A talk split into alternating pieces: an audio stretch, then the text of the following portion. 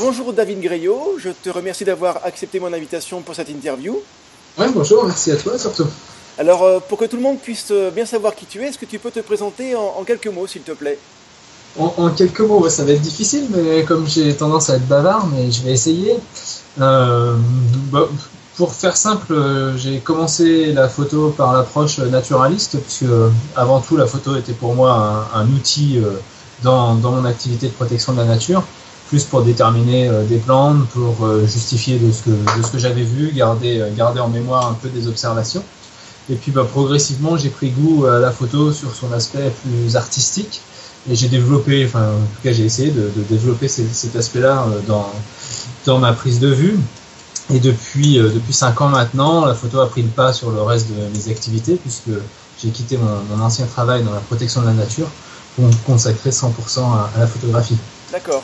Donc, euh, en résumant quelques, secondes, tu es d'abord euh, naturaliste et c'est la photo euh, qui est venue après pour, pour montrer un petit peu ce que tu faisais et pour mémoriser ce que tu faisais. Oui, complètement. C'était des besoins d'illustration pour mes rapports de biologiste et puis au départ une utilisation pour parvenir à, sensibiliser les gens au travail qui était fait dans la protection et à la nécessité de protéger la nature ça, a vraiment été le, démarrage de mon envie de, persévérer dans la photo. C'était de me rendre compte que bah, mes images pouvaient avoir euh, un poids ou au moins apporter une petite goutte de plus euh, pour, euh, aider à la préservation ou au moins sensibiliser les gens. Est-ce que c'est pas trop dur de passer de, photographie naturaliste purement professionnelle, sans aucune émotion, à justement des photos qui, qui peuvent faire naître une émotion chez le spectateur? Ouais, alors c'est effectivement un peu le problème, c'est que au, départ, la photographie naturaliste, c'est ce qui s'apparente pratiquement à de la, photo documentaire, de la photo de vacances, où euh, c'est-à-dire qu'on est juste là pour, euh, pour saisir euh, simplement des, des, critères, une espèce, et sans se préoccuper vraiment de, de l'impact qu'elle aura et de l'aspect artistique. Et c'est effectivement difficile de, de, se détacher au départ. Enfin, en tout cas, ça me l'a été difficile de me détacher vraiment du, du sujet pour ce qu'il est et plus pour essayer de l'utiliser comme, euh, comme support artistique et, graphique pour créer une image plus intéressante. Donc ça veut dire que tu, euh, tu as regardé un petit peu ce que faisaient d'autres photographes pour euh, t'inspirer, voir ce qui se faisait un petit peu dans l'air du temps? Comment tu, tu as fait, tu as, tu t'es confronté à d'autres œuvres d'art pour justement développer chez toi ton, ton aspect créatif? Comment as-tu fait? Ouais, effectivement, bah, de toute façon, même, même la photo, depuis le départ, j'ai commencé, enfin, je crois qu'on commence tous comme ça, à regarder les images des autres avant de, que ça nous donne une idée d'en faire quand j'ai commencé il y a une vingtaine d'années, euh, c'était des, livres. Et puis euh, progressivement, euh, le, numérique et les, forums ont fait leur apparition. Et c'est vrai que j'ai plusieurs photographes qui ont été des sources d'inspiration. Certains sont devenus des copains et on, a fait des sorties ensemble et tout, ce qui m'a permis un peu de, m'imprégner de leur, vision. Et puis, et puis c'est vrai que Internet est une grosse source d'inspiration, même encore maintenant, hein, de toute façon c'est sûr. Alors, je sais que tu es sur le site de 500 pixels. Je suis allé voir d'ailleurs ton, portfolio. Euh, et, au-delà de, ta présence, c'est vrai qu'on peut y trouver vraiment des, vraies petites perles qui peuvent donner pas mal d'idées. Merci. Euh, alors les photographes animaliers ont tous leur terrain de jeu favori, alors soit un habitat particulier comme la forêt par exemple, soit une saison comme l'hiver, le froid, la neige. Alors pour toi, j'avoue que j'ai eu un petit peu de mal à trouver ton, terrain de jeu préféré. Alors lequel est-ce? Et euh, Je crois que j'essaye de ne pas en avoir justement. D'accord, donc c'est presque évolué alors. ouais, un, petit peu. Enfin, j'ai des domaines de, prédilection, mais euh, dans, dans, dans, mon passé de, de, naturaliste, même si je me suis resté, mais euh, j'ai toujours euh, tenu à être généraliste pour pas me, me mettre des, des barrières, à m'enfermer dans, dans, une thématique précise. je crois qu'en termes de photos, je suis un peu dans cet esprit-là aussi. je suis assez ouvert à tout. Tout m'intéresse. Euh, ça a l'inconvénient d'être euh, d'être bon nulle part, mais euh, ça a l'avantage d'avoir une vision un peu, un peu globale et puis de s'essayer à tout, de s'amuser à tout. Ouais, bon nulle part, je trouve un petit peu sévère parce que c'est quand même pas mal ce que tu fais. comment tu fais pour choisir un sujet? Parce que je veux dire, si, si tu es passionné par la photographie en forêt, bon ben voilà, tu as déjà une orientation. toi, c'est quoi? Ce sont des opportunités qui te disent, ben voilà, je vais faire un travail là-dessus. Comment tu fais? Euh, alors, j'ai quand même des thèmes de, prédilection qui euh, vont m'encourager à, choisir des destinations particulières. Hein. C'est le cas pour les orchidées sauvages, qui reste quand même, qui était ma, thématique de prédilection au niveau naturaliste et qui le reste au niveau en termes de photos. Après, ouais, c'est pas mal, pas mal d'opportunités effectivement. Euh, chercher, chercher l'idée de ce que les autres font pas ou font moins, chercher ce, que, ce, qui, ce qui peut m'intéresser sur le moment en fait. Ça peut être un peu tout et n'importe quoi. D'accord, donc ça répond pas vraiment à une logique, c'est euh, voilà, c'est une inspiration du moment, c'est voilà, tu viens de le dire. Ouais, complètement, ouais. D'accord. Inspiration et, opportunité, je crois que le, terme était vraiment, vraiment bien choisi. D'accord. Alors parlons un peu matériel, parce que je sais que les auditeurs aiment bien, aiment bien cet aspect-là des choses. Alors tu es chez Canon, euh, tu possèdes euh, des objectifs qui font rêver pas mal de photographes, mais si, si, tu devais en garder qu'un seul, la question un peu classique, mais, mais c'est vrai que du coup on on n'a pas tous les moyens de s'offrir euh, euh, des, gros, euh, des gros cailloux. Alors lequel prendrais-tu? Et surtout pourquoi? Pour que ça puisse guider certains auditeurs à, peut-être choisir leur objectif. Ben, J'en ai deux prédilections, mais juste avant sur le, matériel. Moi, je voudrais juste préciser que j'ai jamais été un passionné de, matériel. Je veux des photographes qui, aujourd'hui, finalement, sont, plus passionnés de, matériel que de photos réellement. Euh, moi, le matériel m'importe peu. Euh, j'ai acquis au fil du temps et, selon mes besoins du matériel, effectivement, euh, qui, qui, maintenant est, de qualité. Mais j'ai commencé avec presque rien.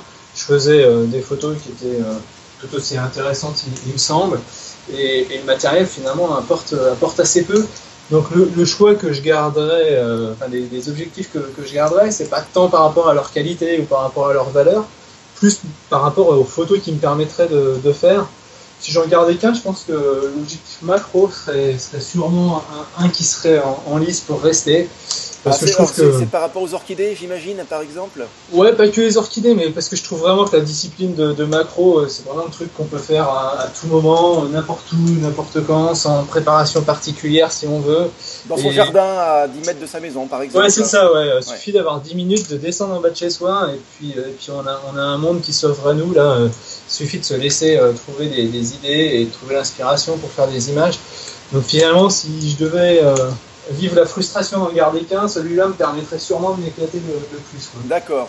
Euh, je reviens sur ce que tu disais euh, en début de ta réponse. Euh, c'est vrai que quand on lit la liste de matériel sur, sur, ton site internet, ça fait rêver. Et en même temps, tu l'as dit, tu, tu, as acquis ça pas une seule fois, mais, euh, mais au fur et à mesure de ta pratique et qui, qui date depuis plus de 20 ans. Donc forcément. Ouais, c'est ça, j'ai des euh, objectifs qui ont, 15 ans j'ai toujours, euh, je pense au, 302.8, qui est un objectif dont j'aurais du mal à me séparer aussi. D'accord.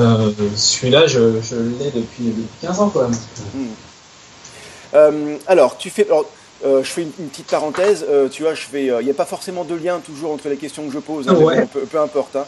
Alors tu fais partie, David, du collectif de photographes nature Eresus Nature en compagnie d'autres photographes comme Christophe Salin ou Olivier Simon par exemple.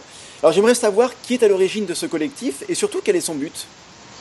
Ben, en fait, l'origine, euh, bon, je pense que j'ai, c'est sans, modestie aucune, mais je pense que j'ai été le moteur, mais euh, l'origine, elle a été collective, c'est-à-dire que c'est avant tout une bande de, on est une bande de potes et euh, on avait l'habitude de travailler ensemble. Quand je dis travailler, c'est répondre communément à des, à des demandes de, de, photos, de magazines, d'agences, etc. Et dès qu'on n'avait pas euh, ce qu'il fallait, euh, on, s'appelait les uns les autres pour savoir si, euh, si l'autre pouvait avoir et, et, vendre l'image à notre place. Et en fait, on s'est dit que ben, c'était une démarche qui nous permettait d'être plus fort. Si, si on pouvait grouper nos photothèques, on pouvait mieux répondre aux, demandes. Et si on répondait mieux aux demandes, a priori, on nous demanderait plus souvent des, images. Donc, on a voulu officialiser ça en, en créant une, une structure. Et il nous a semblé que le statut associatif était, était, vraiment intéressant par rapport à ça et nous permettait de développer aussi des activités d'animation, de sensibilisation et tout ça. Bon, super, tu as répondu aux deux questions que je voulais euh, te poser par la suite, c'est parfait. Donc c'est bien une, une asso de, de loi 1900, hein, alors tout simplement. Oui, oui, tout à fait. D'accord. Euh, ça nous semblait important euh, d'avoir une structure qui permettait un peu de d'officialiser entre guillemets le, le travail commun qu'on faisait ensemble et puis l'idée c'était de pouvoir aussi faire des expos collectives, des choses comme ça. Et euh, la structure associative est un, bon moyen d'avoir un, statut quand même pour, pour, pouvoir faire ce genre de choses. D'accord, donc moi si je comprends bien, je suis une agence photo, euh, je vois une, euh, je fais une commande de reportage à l'association Eresus, et à la limite je ne sais pas vraiment qui va m'apporter les photos, mais je les aurai. Enfin, je ne sais pas quel est le photographe qui me les apportera, mais je les aurai c'est un peu ça. C'est un, peu ça l'idée. Au final, on saura forcément qui est le photographe par rapport au, droit, mais, c'est un peu ça. Euh, une collectivité qui nous commande une liste d'espèces, du coup, celui qui la reçoit parmi nous la communique aux autres. Et derrière, au lieu, que, au lieu que la collectivité reçoive des images d'un photographe, elle a le choix euh, parmi les images de six photographes. Quoi. Super ça. Est-ce que tu, est-ce que c'est compliqué à mettre en place? Euh, J'imagine que non, parce qu'une association de loi du 901, c'est assez simple. Est-ce que tu encourages euh, certains photographes qui nous écoutent à, le faire justement pour bénéficier de, bah, d'une, puissance de frappe plus importante? Alors, compliqué, ça ne l'est absolument pas. Créer une association, il n'y a rien de plus simple. après, le faire vivre et, gérer la, la structure, c'est déjà plus difficile. Euh, d'autant que nous, on est euh, éparpillés. Hein. Euh, moi, je suis en Suisse. Christophe Salin est en France maintenant, mais il était en Belgique avant. On a Nicolas qui est, au Canada dans Newton. Enfin, et puis même en France, géographiquement, tout le monde est éloigné. Et c'est plus ça qui fait que c'est difficile de mener des projets collectifs, de réussir à avoir une ligne de conduite où on est disponible et, sur la même longueur d'onde tous les six. Quoi. Alors pour euh, être un petit peu moi-même dans le milieu associatif, euh, il est clair que je vous tire mon, chapeau pour... Euh, parce que quand je vais sur votre site internet, on voit que ça vit, les, les sujets changent régulièrement, le site est mis à jour, et ça, et ça, je sais que c'est un gros travail. et donc, c'est loin d'être aussi parfait qu'on le voudrait. Et puis depuis le début de l'année, on a même mis un peu en, suspens parce que on s'est posé pas mal de questions par rapport à l'énergie que ça, que ça demandait justement et, au retard qu'on prenait sur tous les projets qu'on a. Et là, on, est, on aimerait euh, modifier le site, améliorer des choses, changer un peu le fonctionnement. Et ce qui fait que depuis le début de l'année, c'est un peu, euh, on, y met un peu moins d'énergie. On, est aussi, euh, la moitié d'entre nous, on est photographe à plein temps, on a deux activités à, côté, et puis ben, pas, mal de, pas mal de boulot chacun de notre côté, ce qui fait qu'on a un peu moins de temps euh, pour s'occuper des, activités collectives. Quoi, Bien sûr. Alors, euh, pour en finir euh, là-dessus, pourquoi Eresus? Alors, ça, ça a été vraiment le, hasard en fait. Hein. Eresus, il faut savoir que c'est une petite araignée méditerranéenne, hein, des, des, sols calcaires. Et c'est une araignée un peu emblématique pour les, pour les amateurs d'araignées. C'est une des, des sympas qu'on peut avoir en France. D'accord. Et à la période où on cherchait euh, un nom pour le collectif, on avait déjà l'idée du collectif, on avait déjà euh, bossé sur les, statuts de l'association et tout. Il nous restait à trouver un, nom et un visuel. Et c'est lors d'un week-end qu'on a fait tous ensemble dans, la Drôme provençale que euh, sur le terrain, on est tombé sur, sur un beau mal de, cette araignée là. Et le, fait de, faire cette découverte-là tous ensemble quand on était en plein brainstorming, ça nous, semble, a semblé une évidence que cette araignée était assez symbolique. Et puis elle a la particularité euh, d'être rouge et noire. Et ça nous semblait répondre à la fois euh, à la problématique de, trouver un nom et à la fois à la problématique de trouver une charte graphique. Quoi. Donc ça explique aussi les couleurs du site. Exactement, j'allais y venir, c'est vrai que c'est réussi et j'aurais peut-être pu trouver tout seul parce que les, petits, les petits points qui font les retours à la ligne, ce sont des araignées rouge et noir, donc finalement ça, voilà, la boucle est bouclée. Euh, alors, tu es le lauréat, David, de nombreux concours photos. Euh, d'ailleurs, la liste sur le site Eresus est assez impressionnante. Alors, première question, en quoi est-ce important de participer à des concours photos Alors, est-ce que c'est simplement pour flatter l'ego ou est-ce que tu as une vraie démarche derrière? Ben, Moi, je vais être carrément honnête. Hein. Euh, les ventes de mes images ne m'en rapportent pas suffisamment pour en vivre. Et tout revenu complémentaire est bienvenu. Et pour être honnête, les photos, c'est vraiment une source de revenus euh, complémentaire, complètement incertaine, complètement aléatoire, mais euh, néanmoins une source de revenus non négligeable quand on est photographe pro. D'accord. Donc ça veut dire que le, fait euh, d'avoir participé et réussi à des concours photos, ce sont un petit peu des lignes de CV pour, pour montrer un petit peu ton savoir-faire. Ouais, c'est ça, mais c'est aussi les revenus directs des, prix des concours. Hein. Des prix des concours, tout simplement. D'accord. C'est euh, terre à terre, hein, euh, c'est complètement basique. mais euh, D'accord. mon ego, il y a longtemps que, que je l'ai mis loin, et, si je le faisais que pour ça, ça serait, ça serait complètement ridicule. par contre, ben, les, les, gains qui rentrent, ben, c'est toujours bon à prendre quand on dit que de ça. Évidemment. Alors, du coup, bon, ça vient. La, question qui suit est tout à fait en, lien par rapport à ce que tu viens de dire.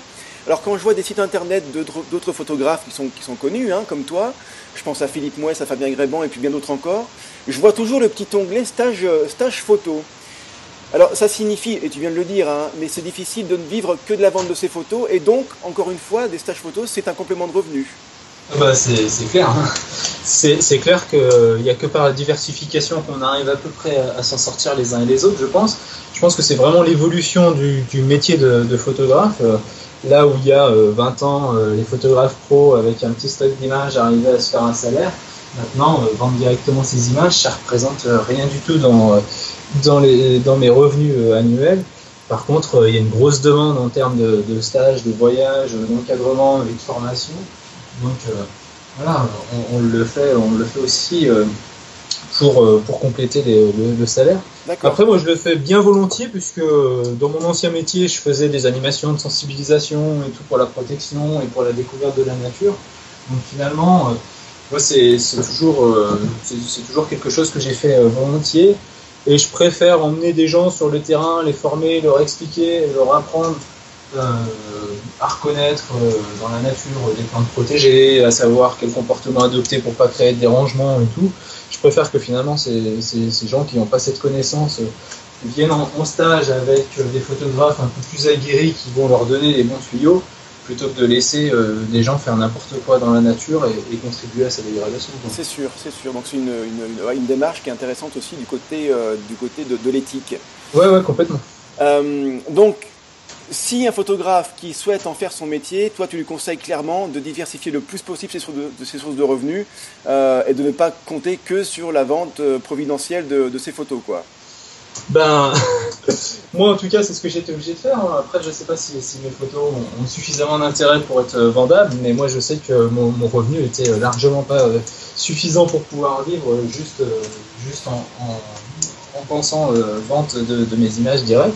Est-ce que, que, tu penses que c'est lié au nombre important, de plus en plus important de photographes qui sont susceptibles de vendre leurs photos? Est-ce que le numérique selon toi, euh, a pas justement euh, fait exploser euh, le nombre de photographes qui sont potentiellement capables de vendre leurs photos? Ouais, bah c'est, un peu tous les discours classiques, mais c'est vrai que c'est, c'est en partie ça, en partie. c'est, pas que c'est bien ou pas bien, c'est que c'est comme ça, quoi. Oui, oui, c'est comme ça. Puis, enfin, si je suis là, c'est que j'ai aussi bénéficié de cette explosion du numérique. donc, mais euh, c'est aussi en, partie, je pense, le, le, manque de, de valorisation des, des, images. Quoi. Hein. Mm. Maintenant, le, du fait du numérique, les gens ont l'impression que les images sont faciles à faire et que ça coûte rien et, sont moins prêts à les payer que quand on faisait de la diapo. Quoi. C'est sûr. Donc euh, c'est aussi ça. Alors tu es parti très récemment en Norvège. Est-ce que tu peux nous en parler et nous dire quel était le but de ce voyage? Bah là, c'était euh, c'était un, un, rêve, c'était absolument pas un calcul, euh, un calcul financier ou, ou quoi que ce soit, c'était le, le, rêve juste de voir les aurores boréales. Euh, des photos que j'espère, euh, enfin, que, que j'envisage pas de vendre parce qu'il y en a des, des milliers et sûrement des mieux que ce que j'ai fait. Euh, là, c'était vraiment avant tout me faire plaisir parce que la photo, il faut, même si actuellement j'en vis, j'essaye toujours que ça reste une, une passion et que je me fasse plaisir. Donc mes sujets sont aussi choisis en fonction de ça, euh, des sujets qui peuvent encore me, faire plaisir, m'apporter quelque chose.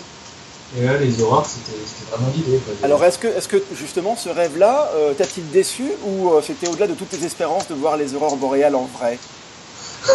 Au-delà de toutes mes espérances, vu les conditions météo, euh, non. Ah merde, ah, mince, mince, pardon. non, non, quand on revient avec euh, finalement assez peu d'images, assez peu d'observations, un objectif en moins euh, qui est resté là-bas tellement il était éclaté et il y a forcément une part de déception. Après, ça reste forcément un, moment magique que, de voir ça. ça a été un peu la surprise de voir que finalement c'est plus photogénique que ah. qu'à vivre, vivre, vraiment sur l'instant. D'accord. Euh, oui, parce que bon, il faut voir que la plupart des aurores sont à peine perceptibles à l'œil, hein, mis à part quelques grosses explosions solaires qui, qui, font des grosses aurores. Sinon, les autres sont, sont vraiment assez faibles. Et c'est le temps de pose lent de, de, de, la photo finalement qui révèle, qui révèle leur couleur et leur forme. Donc là finalement, euh, le côté trop perfectionné de l'œil humain euh, dessert un petit peu les observations. Quoi. Ouais, c'est probablement un des rares cas où, la photo euh, apporte, un, apporte un plus par rapport à l'œil humain. Ouais, ouais, exactement. Alors après, ça, reste, ça reste des, des, des moments vraiment, vraiment magiques que de vivre ça l'ambiance euh, boréale, euh, c'est vraiment aussi quelque chose de quelque chose que je connaissais pas moi, plus habitué de l'Afrique. D'accord, ouais. et, qui, est vraiment, qui est vraiment à faire que je regrette pas. Et, j'y retourne très prochainement, je pense. Alors j'espère que tu n'as pas explosé ton, ton, objectif macro, le seul que tu garderais quand même. Non, non un 1635 par contre, euh, ah, ouais. échappé euh, au voyage. D'accord. Alors je reviens par rapport vraiment à des questions plutôt euh, pratico-pratiques. Euh, quand on fait un tel voyage, ça coûte forcément de l'argent. c'est pour certains parfois le voyage d'une vie. Alors comment cela s'organise-t-il Et je veux dire, comment fait-on pour ne pas se rater, pour ne pas se louper? Euh, pour faire en sorte que ce voyage-là, eh bien, il, voilà, il, on, on, en revienne avec pas mal d'images dans, dans, les cartes, dans les cartes mémoire. Ben, la plupart du temps, quand je pars avec un objectif plus de rentabilité, euh, je me pose toutes ces questions-là. Euh, là, en toute honnêteté, euh, sur ce coup-ci, je m'étais donné aucun objectif de photo. déjà parce que, comme je te disais avant, c'est un sujet qui a déjà été largement fait sur des endroits similaires auxquels, auxquels j'étais. Donc j'espérais pas faire mieux que ce qui existait déjà. Donc j'y allais vraiment dans l'optique de voir déjà, de vivre le truc. Et, l'aspect euh, l'aspect image était finalement assez secondaire quoi. même si euh, même si secondaire chez moi ça fait deux sacs photos trois papiers et, pas mal de temps à passer pour essayer de faire des images mais mais finalement en se mettant moins la pression on profite un peu plus des choses aussi oui c'est vrai ouais, c'est vrai euh, je reviens sur une. Euh, bon, tu vois, pareil, hein, au montage, je, ferai mes, petites, mes, petits bidouillages, mais bon, peu importe. Euh, attends, parce que là, du coup, j'ai mis une photo, j'ai mis une question posée, mais en fait, elle n'est pas posée du tout. Alors, alors, David, tu n'es pas seulement un photographe de nature, tu couvres aussi des événements comme des mariages, tu fais aussi du portrait, des reportages. Alors, est-ce qu'on peut être un super photographe nature comme toi et en même temps faire des photos de gens et d'événements? Est-ce que c'est pas incompatible ou au contraire, quand on sait faire de la photo, finalement, on sait tout faire? Ouais, alors super photographe nature, c'est sympa, ça fait plaisir. Après, je sais pas si vraiment euh, le terme est approprié. Euh, bah, j'ai commencé à être vraiment photographe naturaliste, c'est-à-dire que je savais pas photographier autre chose que, que, la nature, on va dire. Et euh, bah, progressivement, la, maîtrise de, de l'appareil, la gestion de la lumière et tout, je me suis rendu compte que, quel que soit le sujet qu'on mettait devant l'appareil, finalement, c'était la même chose, quoi. Et actuellement, sur mes cours photo, j'ai des gens qui font un peu toute discipline de, de photo. Et c'est ce que je leur explique que euh, s'exercer sur une fleur, euh, à gérer la lumière, euh, à jouer avec des flashs, etc. Et après, derrière, qu'on remplace la fleur par un soldat de plomb, une assiette de spaghettis ou je ne sais quoi, finalement, la, démarche sera, sera, la même. Et au départ, je n'aurais pas fait de faire autre chose que la nature, mais progressivement, j'ai vraiment pris goût à la photo et j'avoue que maintenant, trouver justement la gestion de la lumière, trouver, euh, saisir l'instant et tout, quel que soit le, sujet. Finalement, maintenant, ça, ça m'intéresse. C'est là où je me suis rendu compte qu'il y a un moment donné où j'ai franchi un, cap et où je suis plus seulement photographe naturaliste, mais photographe tout court, je crois. D'accord, c'est une suite logique finalement dans, voilà, dans ton parcours euh, professionnel. Euh, d'abord, tu étais naturaliste avec un métier en lien direct avec ça. La photo est venue par-dessus, et puis maintenant, finalement, elle a pris de pas sur, sur tout le reste. Oui, complètement. Alors, euh, je note que tu n'es pas le seul. Hein.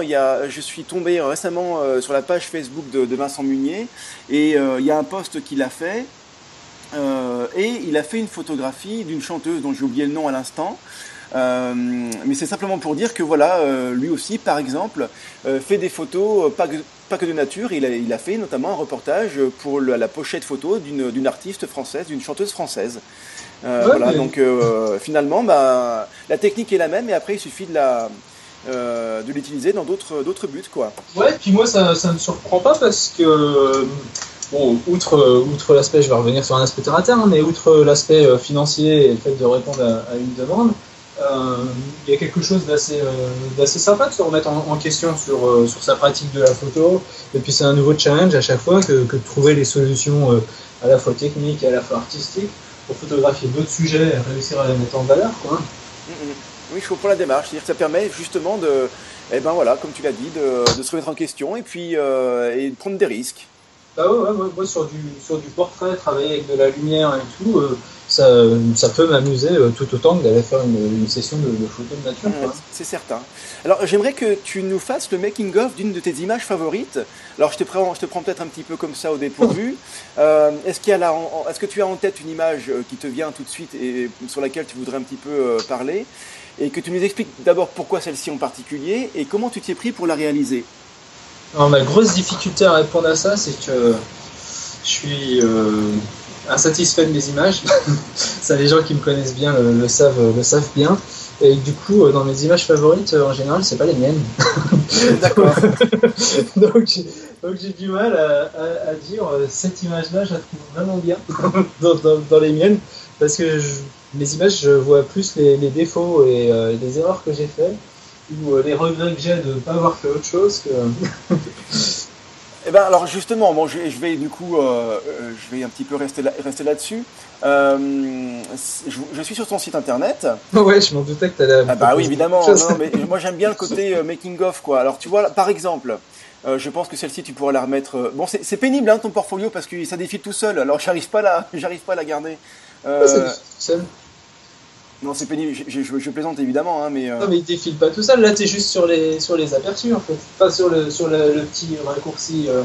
Je suis sur euh, David Griot slash nature, portfolio, nanana, donc... bon, j'en ai, ai vu une qui me plaît beaucoup, ouais. et c'est celle d'un écureuil, avec, il a l'attitude, c'est un portrait, hein, c'est-à-dire que c'est un, un, portrait serré, et il tend la patte. Euh, vers le ciel, quoi. On a l'impression qu'il demande quelque chose, qu'il s'étire, ah euh, regarde, sa patte. Voilà, il regarde sa patte, l'air de dire euh, je, me regarde ma main, je me regarde mes ongles, enfin quelque chose comme ça. Est-ce que tu l'as remis cette image? Ouais, ouais, c'est une image qui, a été faite en Inde. D'accord. c'est un écureuil de, Corée en fait qui, a été fait en, Inde dans un temple et euh, c'est l'avantage de voyager, c'est que la, faune en voyage est souvent euh, moins farouche que la faune en, France et, en Suisse. Hein. en France, euh, on accuse très largement les, chasseurs. En Suisse, il n'y a pas la même pression, mais la faune est quand même tout, aussi, tout aussi farouche. Et par contre, c'est le plaisir quand on, quand on voyage de trouver des, animaux qui ont moins peur des, humains. Ils sont, ils sont, sauvages, hein c'est pas, pas, dans des parcs animaliers, ils sont sauvages, mais en gros, ils ont moins peur de l'homme, donc on peut les approcher plus facilement. C'est tout simplement. Voilà, ouais. Et, surtout, euh, surtout en Inde, euh, où, les animaux sont sacrés, où cette photo, elle a été prise au Rajasthan, et donc euh, la population est à 99% végétarienne et, respecte toute vie humaine. Et donc, chaque chaque animal peut être une, une divinité en fait pour, pour des Indiens. Et donc, du coup, à partir du moment où il est une divinité, de toute façon, les gens les nourrissent. Donc ça peut être des vaches, ça peut être des singes, ça peut être euh, des écureuils, ça peut être des oiseaux. D'accord. Je crois que c'est un petit peu le principe de la réincarnation, c'est ça, je crois. Hein? Ouais. Et, et, donc là, bah, cet écureuil, euh, il vient, chercher, il vient chercher à manger. À partir du moment où on commence à s'intéresser à eux, euh, à se baisser un petit peu et tout, ils viennent essayer de, réclamer, voir si, si on, peut avoir quelque chose à leur donner. Donc l'attitude sur celle-ci, tu as réussi à la voir, j'imagine, en, euh, alors moi, l'idée que je me fais, c'est que tu as, tu as pris en rafale et dans, dans la rafale, il y avait celle-ci. Ou est-ce que c'est une autre démarche? Non, non, ouais, c'est vraiment ça. Hein, sur, euh, ouais, ouais, sur, sur l'animalier, euh, je sais pas comment font les autres, mais en tout cas, pour ma part, ce genre d'instantané euh, comme ça, où on a juste le bon moment, c'est souvent lié à la rafale et, et à l'image qu'on sélectionne parmi la rafale qui a ce petit plus. D'accord. Et là, c'était pas très gênant. Dans, on l'a dit, les animaux là-bas sont moins sauvages qu'en France, donc le, bruit généré par, le, par, ah la rafale n'est pas, pas gênant pour la bête. Non, là c'est un écureuil, donc euh, c'est ma femme qui sert euh, d'appât entre guillemets. D'accord. Et, euh, et c'est un écureuil qui vient facilement nous chercher dans les poches ou, monter sur la jambe s'il si, sent qu'il peut y avoir quelque chose à manger. Quoi. Ouais, c'est un peu les marmottes dans certains coins des Alpes. Ouais, c'est ça. D'accord. Sauf, que, sauf que les marmottes dans certains coins des Alpes, la plupart des gens qui leur donnent à manger les poussent, les poussent à une mort certaine. par rapport au régime alimentaire qu'on leur fait subir Ouais, voilà. Ouais. d'accord. Euh, donner du pain euh, de son casse-croûte à une marmotte, euh, c'est voilà, c'est absolument pas bon. Puisqu'une marmotte ne boit pas, en fait, elle s'étouffe avec le, avec le pain et, et on les retrouve agonisantes parce qu'elles ont du, pain qui a gonflé dans, dans la gorge. alors, David, est-ce que tu as un projet à venir que tu pourrais nous révéler là, ou si c'est pas une, si c'est pas une, un secret, est-ce que tu pourrais nous, voilà, nous dire quelque chose par rapport à ce que, ce que tu vas faire dans les mois à venir? Euh, si je savais déjà ce que je vais faire la semaine prochaine. Alors demain je, vis, euh, je vis assez au jour le jour. Euh, j'ai deux trois voyages en, prévision, mais sans grand projet, juste des, destinations comme ça pour un peu changer d'air. Je vais la semaine prochaine en Toscane, essayer de saisir quelques paysages. Je suis en Camargue tout de suite derrière. au mois de juin, j'expose dans les Vosges une expo axé sur les contre-jours que j'ai déjà pu présenter cette année en Suisse au Festival Salamandre. Et puis, pour l'instant, c'est un, un, peu tout. J'avais un gros projet qui me tenait à cœur, sur lequel je devais aller là ces, ces jours-ci et j'ai pas pu. C'était pour suivre la construction d'une école en, en, Guinée. En fait, la, photo m'a amené à côtoyer un, sanctuaire de chimpanzés en, Guinée. Euh, je suis administrateur d'une association qui s'occupe de la protection des, primates euh, à, travers le, monde. Et euh, outre la préservation des, chimpanzés, on, met aussi en place des, projets d'aide à la population locale. Et là, on, est en train de construire notamment une, une, école dans un petit village qui n'avait absolument rien du tout. Donc c'est un sujet qui me tenait vraiment à cœur que je voulais aller suivre manque de peau, euh, les plannings, euh, mon planning et le planning de construction là-bas euh, n'ont pas pu s'accorder, donc je vais être obligé de mettre ça en suspens pour l'instant. D'accord. J'espère bien y être pour la, première rentrée de septembre en tout cas. Je note quand même que, que la photographie animalière, nature en tout cas plus généralement, et j'espère que ça peut motiver, si c'était nécessaire, les auditeurs, que la photographie nature peut emmener quand même dans pas mal d'horizons différents euh, et pas forcément que, euh, que des horizons euh, géographiques. Hein. C'est-à-dire que j'ai l'impression que tu as une vie quand même assez trépidante et c'est très motivant pour les, photographes qui, qui voudraient un petit peu suivre, suivre tes pas. Quoi. Ouais, surtout, surtout moi, ce qui me, ce qui me plaît, c'est que mon objectif de départ, qui a toujours été de faire de la protection de la nature, je l'ai fait en travaillant 15 ans dans un conservatoire d'espace naturel. Euh, maintenant, je le fais de manière euh, différente par mes images. Pour reprendre l'exemple du, du, sanctuaire de, chimpanzés, il y avait un problème là-bas sur une, petite chimpanzé orpheline qui nécessitait une, grave opération. Elle avait un, reliquat de, de, plomb dans le cerveau euh, lié à, son braconnage. Et il fallait des fonds pour envoyer un spécialiste en France là-bas qui puisse, l'opérer. Euh, les fonds, bah, bien évidemment, il en manque tout le temps hein, sur ce genre de, de structure.